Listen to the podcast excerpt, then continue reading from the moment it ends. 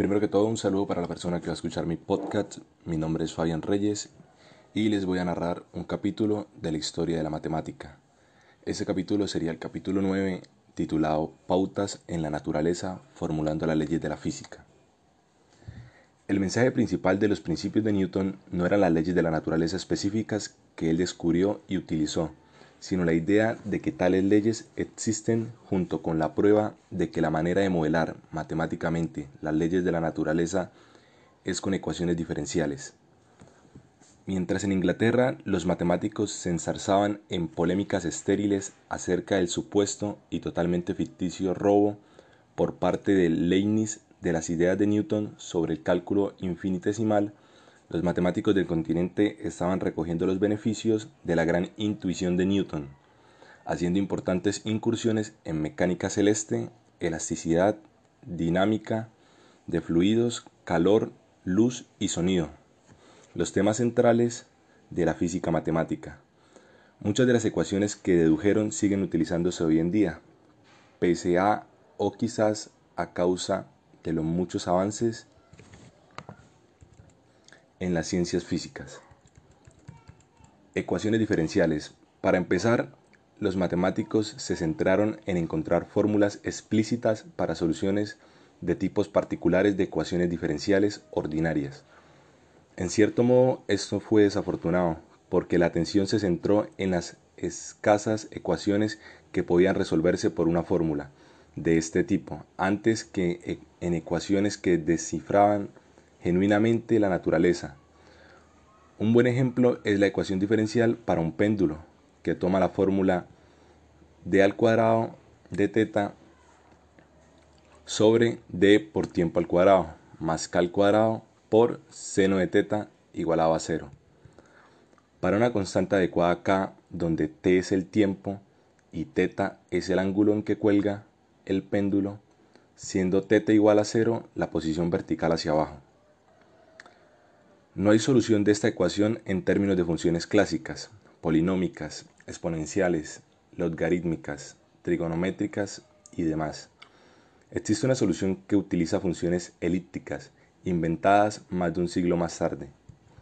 Sin embargo, si suponemos que el ángulo es pequeño, de modo que consideremos un péndulo que hace pequeñas oscilaciones, entonces seno de teta es aproximadamente igual a teta y cuanto más pequeño se hace teta, mejor es esta aproximación. Así, la ecuación diferencial puede reemplazarse por d al cuadrado por teta sobre d por tiempo al cuadrado más k al cuadrado por teta igual a cero. Y ahora hay una fórmula para solucionar en general, que sería teta igual a a por seno de k por tiempo más b por coseno de k por tiempo. Con constantes A y B determinadas por la posición y la velocidad angular iniciales del péndulo, este enfoque tiene algunas ventajas.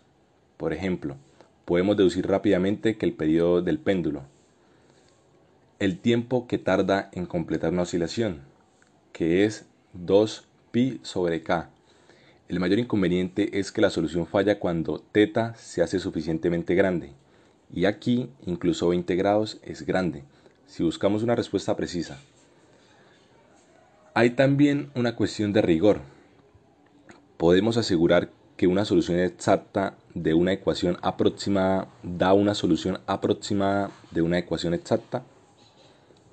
Aquí la respuesta es sí, pero esto no se demostró hasta alrededor de 1900. La segunda ecuación puede resolverse explícitamente porque es lineal, incluye solo la primer potencia de la incógnita teta y de su derivada, y los coeficientes son constantes. La función prototipo para todas las ecuaciones diferenciales lineales es la exponencial y igual a la derivada de e. Esta satisface la ecuación de y sobre dx igual a y. Es decir, e a la x es su propia derivada. Esa propiedad es una razón por la que el número e es natural. Una consecuencia es que la derivada logarítmica natural long x es 1 sobre x, de modo que la integral de 1 sobre x es logaritmo de x. Cualquier ecuación diferencial lineal con coeficientes constantes puede resolverse utilizando funciones exponenciales y trigonométricas, que, como veremos, son realmente exponenciales disfrazadas. Ordinarias y parciales. Hay, hay, dos tipos de ecuaciones diferenciales. Una ecuación diferencial ordinaria, EDO, se refiere a una función desconocida y de una sola variable x, y relaciona varias derivadas de y, tales como dy sobre dx y d al cuadrado y sobre 2dx. Las ecuaciones diferenciales descritas hasta ahora han sido ordinarias, mucho más difícil, pero fundamental para la física matemática. Es el concepto de ecuaciones en derivadas parciales, EDP. Una ecuación semejante se refiere a una función desconocida y de dos o más variables, tal como y que multiplica x, t, donde x e y son coordenadas especiales y t es el tiempo. La EDP relaciona esta función con expresiones en sus derivadas parciales con respecto a cada una de las variables. Se utiliza una nueva notación para representar derivadas de unas variables con respecto a otras mientras las restantes se mantienen fijas. Así, c, x sobre ct indica la tasa de cambio de f con respecto al tiempo, mientras x e y se mantienen constantes. Esto se denomina una derivada parcial, de ahí el término ecuación en derivadas parciales. Euler introdujo EDP en 1734 y Allenberg hizo algún trabajo sobre ellas en 1743, pero estas primeras investigaciones fueron aisladas y especiales. El primer gran avance llegó en 1746, cuando D. Allenberg volvió a un viejo problema, la cuerda de un violín vibrante. Johann Bernoulli había discutido una versión elemental del elemento finito de esta cuestión en 1727, considerando la vibración de un número finito de masas puntuales igualmente espaciadas a lo largo de una cuerda sin masa. D. Allenberg trató una cuerda continua, de densidad uniforme, aplicando los cálculos de Bernoulli a n masas y haciendo luego tener n a infinito. Hacía tender n a infinito. Así una cuerda continua se consideraba como infinitos segmentos infinitesimales de cuerdas conectadas. Partiendo de los resultados de Bernoulli que se basaba en la ley de movimiento de Newton y haciendo algunas simplificaciones, por ejemplo, que el tamaño de la vibración es pequeño, de Allenberg se vio llevado a la EDP, donde y es igual a y que multiplica x t. Es la fórmula de la cuerda en el instante t, como función de la coordenada horizontal x. Aquí A es una constante relacionada con la tensión en la cuerda y su densidad por un argumento ingenioso de Allenberg demostró que la solución general de su EDP tenía la forma. Y que multiplica x t es igual a la función x más at más f que multiplica x menos at, donde f es periódica con un periodo doble de la longitud de la cuerda. Y f es también una función impar, es decir, f que multiplica menos x es igual a menos f que multiplica x. Esa forma satisface la condición de contorno natural que en los extremos de la cuerda no se muevan. Ecuación de ondas. Hoy llamamos ecuación de ondas a la EDP de Allenberg e interpretamos su solución como una superposición de ondas colocadas de forma simétrica, una moviéndose con velocidad a y otra con velocidad menos a, es decir, viajando en direcciones opuestas. Se ha convertido en una de las ecuaciones más importantes en física matemática porque las ondas aparecen en muchas circunstancias diferentes, Euler examinó el artículo de Allenberg e inmediatamente trató de mejorarlo.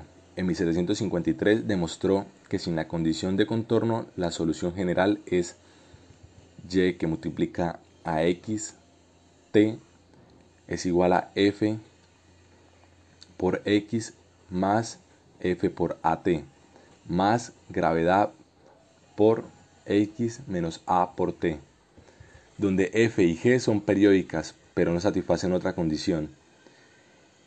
En particular esas funciones pueden tener diferentes fórmulas en diferentes rangos de x. Una característica que Euler calificaba como funciones discontinuas, aunque en la terminología actual son continuas pero tienen derivadas primeras discontinuas. En un artículo anterior publicado en 1749, él señaló que por simplicidad tomáramos la longitud de la cuerda igual a 1. Las funciones periódicas impares más simples son funciones trigonométricas.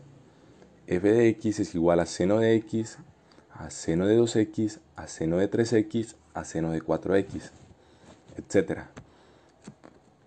Y así sucesivamente estas funciones representan vibraciones sinusoidales puras de frecuencia. 1 sobre pi, 2 sobre pi, 3 sobre pi, 4 sobre pi, etc. La solución general, decía Euler, es una superposición de tales curvas. La curva seno básica, seno de nx, es el modo fundamental de vibración y las otras son modos superiores que ahora llamamos armónicos. La comparación de la solución de Euler de la ecuación de ondas con la solución de Allenberg llevó a una crisis fundacional. De Allenberg no reconocía la posibilidad de funciones discontinuas en el sentido de Euler. Además, parecía haber un efecto fundamental en el trabajo de Euler, porque las funciones trigonométricas son continuas y así lo son todas las superposiciones finitas de ellas. Euler no se había comprometido con la cuestión de superposiciones finitas versus infinitas.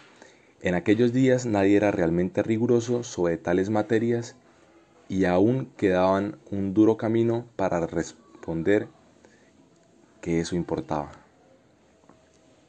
Ahora el fallo en hacer tal distinción estaba causando serios problemas. La controversia se mantuvo a fuego lento hasta que trabajó posteriormente Fourier y la revivió. Música, luz, sonido y electromagnetismo. Los antiguos griegos sabían que una curva vibrante puede reproducir muchas notas musicales diferentes, dependiendo de la posición de los nodos o puntos en reposo.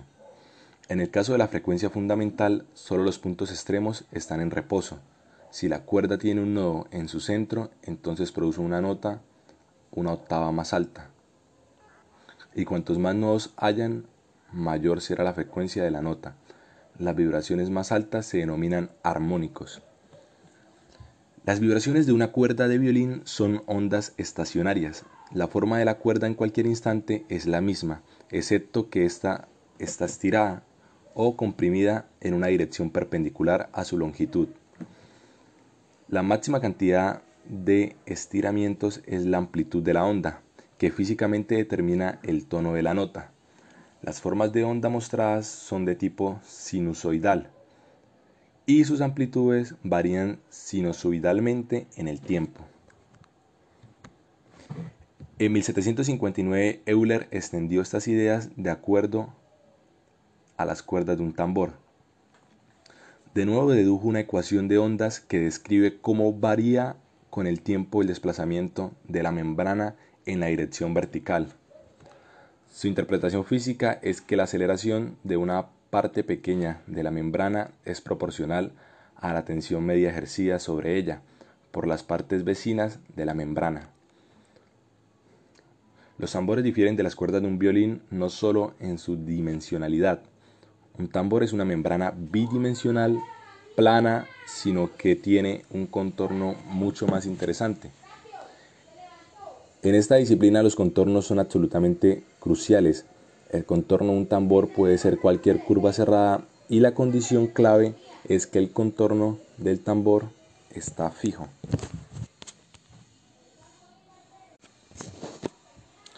Vibraciones de una guitarra real. El resto de la membrana puede moverse, pero su borde está firmemente sujeto. Los matemáticos del siglo XVIII fueron capaces de resolver las ecuaciones para el movimiento de tambores de varias formas. Una vez más encontraron que todas las vibraciones pueden construirse a partir de una o más simples y que éstas daban una lista específica de frecuencias. El caso más simple es el tambor rectangular, cuyas vibraciones más simples son combinaciones de ondulaciones sinusoidales en, los dos, en las dos direcciones perpendiculares. Un caso más difícil es el tambor circular, que lleva a unas nuevas funciones llamadas funciones de Bessel. Las amplitudes de estas ondas siguen variando sinusoidalmente con el tiempo pero su estructura especial es más complicada. La ecuación de ondas es extraordinariamente importante. Las ondas aparecen no solo en instrumentos musicales, sino también en la física de la luz y el sonido. Euler encontró una versión tridimensional de la ecuación de ondas que aplicó a las ondas sonoras, aproximadamente un siglo después. James Clerk Maxwell extrajo las mismas expresiones matemáticas de sus ecuaciones para el electromagnetismo y predijo la existencia de ondas de radio. Ahora veremos atracción gravitacional o gravitatoria. Otra aplicación importante de la EDP apareció en la teoría de la atracción gravitatoria, de otro modo conocida como teoría del potencial. El problema motivador fue la atracción gravitatoria de la Tierra, o de cualquier otro planeta. Newton había modelado los planetas como esferas perfectas, pero su forma verdadera está más cercana a un elipsoide. Y mientras la atracción gravitatoria de una esfera es la misma que la de una partícula puntual, para distancias fuera de la esfera, eso ya no es cierto para los elipsoides. Colin McLaurin hizo avances significativos en esta cuestión en una memoria que ganó un premio en 1740 y en un libro posterior, El Tratado de Fluxiones, publicado en 1742. Su primer paso consistió en demostrar que si un fluido de densidad uniforme gira a una velocidad uniforme bajo la influencia de su propia gravedad, entonces la forma de equilibrio es un esferoide oblato, un elipsoide de revolución.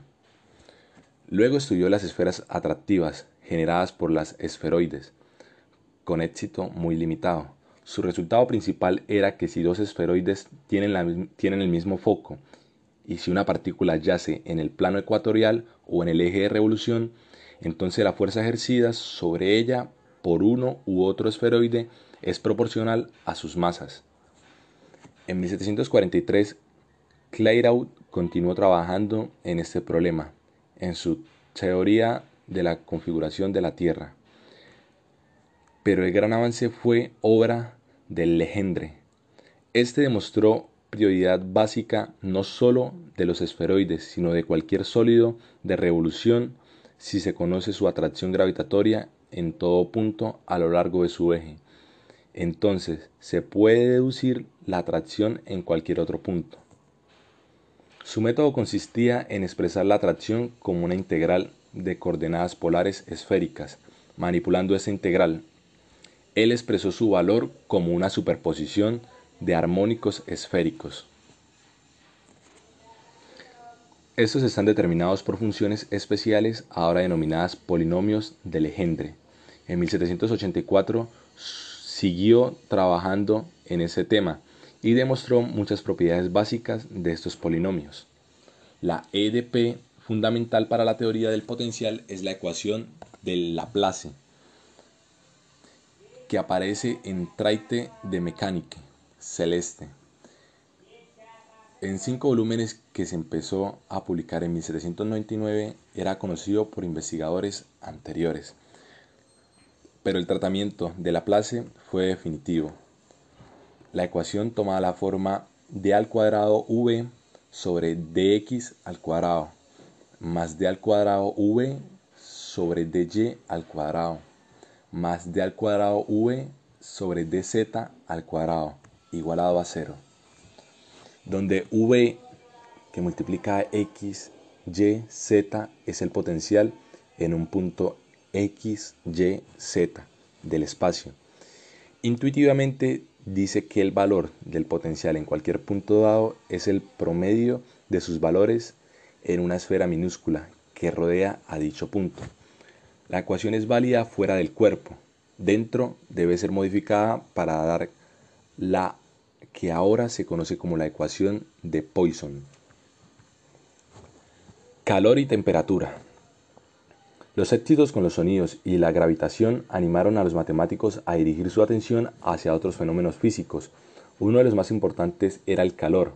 A comienzos del siglo XIX, la ciencia del flujo de calor se estaba convirtiendo en un tema de gran interés práctico, principalmente a causa de la necesidad de la industria metalúrgica, pero también debido a una creciente en el interés en las estructuras del interior de la Tierra y en particular en la temperatura en el interior del planeta.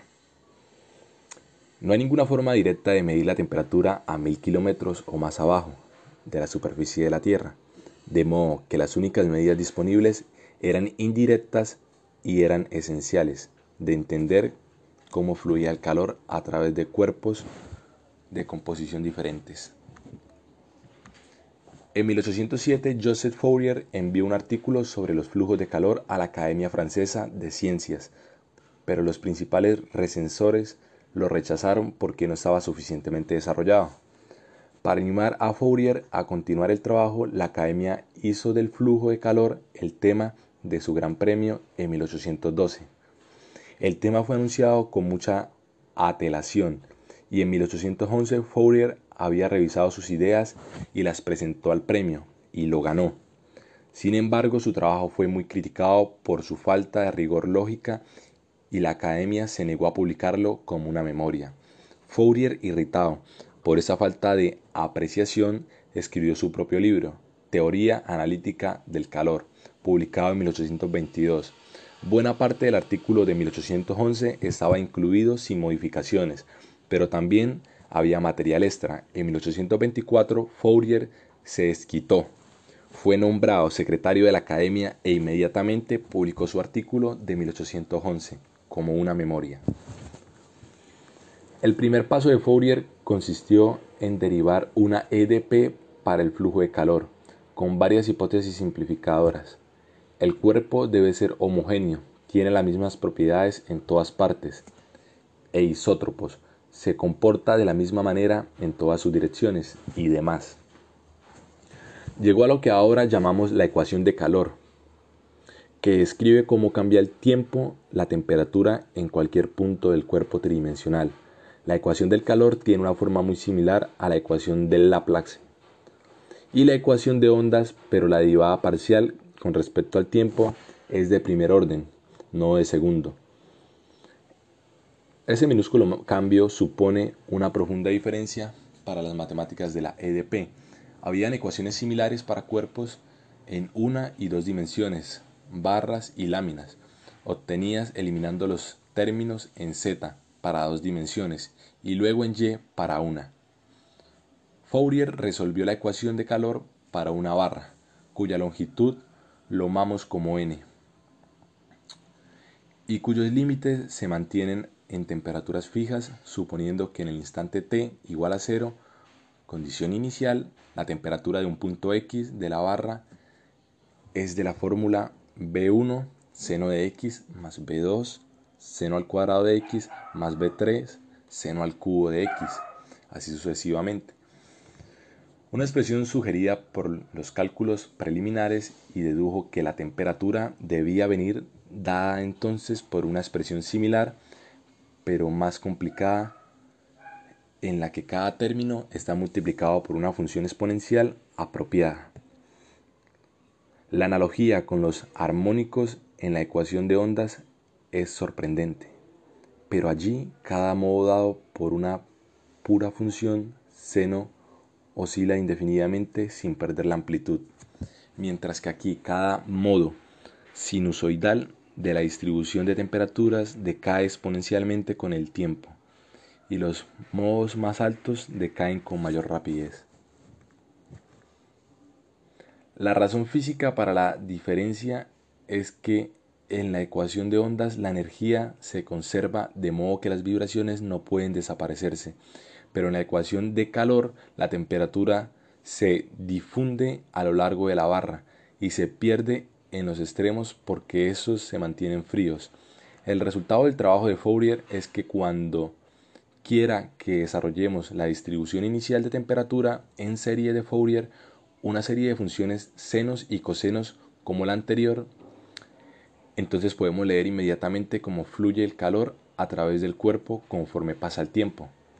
Fourier consideraba obvio que cualquier distribución inicial de temperatura podría expresarse de esta forma, y es aquí donde empezaban las, las dificultades.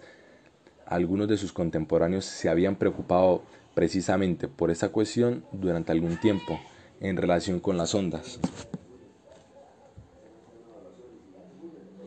Y se había convencido de que era mucho más difícil de lo que él, de lo que él creía o a él le parecía. El argumento de Fourier para la existencia de un desarrollo en senos y cosenos era complicado, confuso y muy poco riguroso.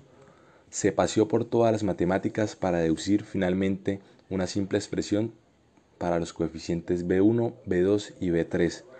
Si llamamos f de x a la distribución inicial de temperatura, su resultado era Bn es igual a 2 sobre pi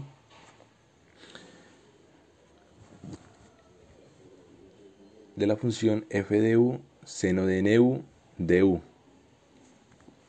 Euler ya había escrito esta fórmula en 1777 en el contexto de la ecuación de ondas para el sonido y la demostró utilizando la ingeniosa observación de que modos distintos de seno de nx, de seno de n teta x y seno de m teta x son ortogonales, lo que significa que la integral desde pi hasta 0 de seno de mx por seno de nx de x es 0 siempre que m y n sean enteros distintos, pero no nulos.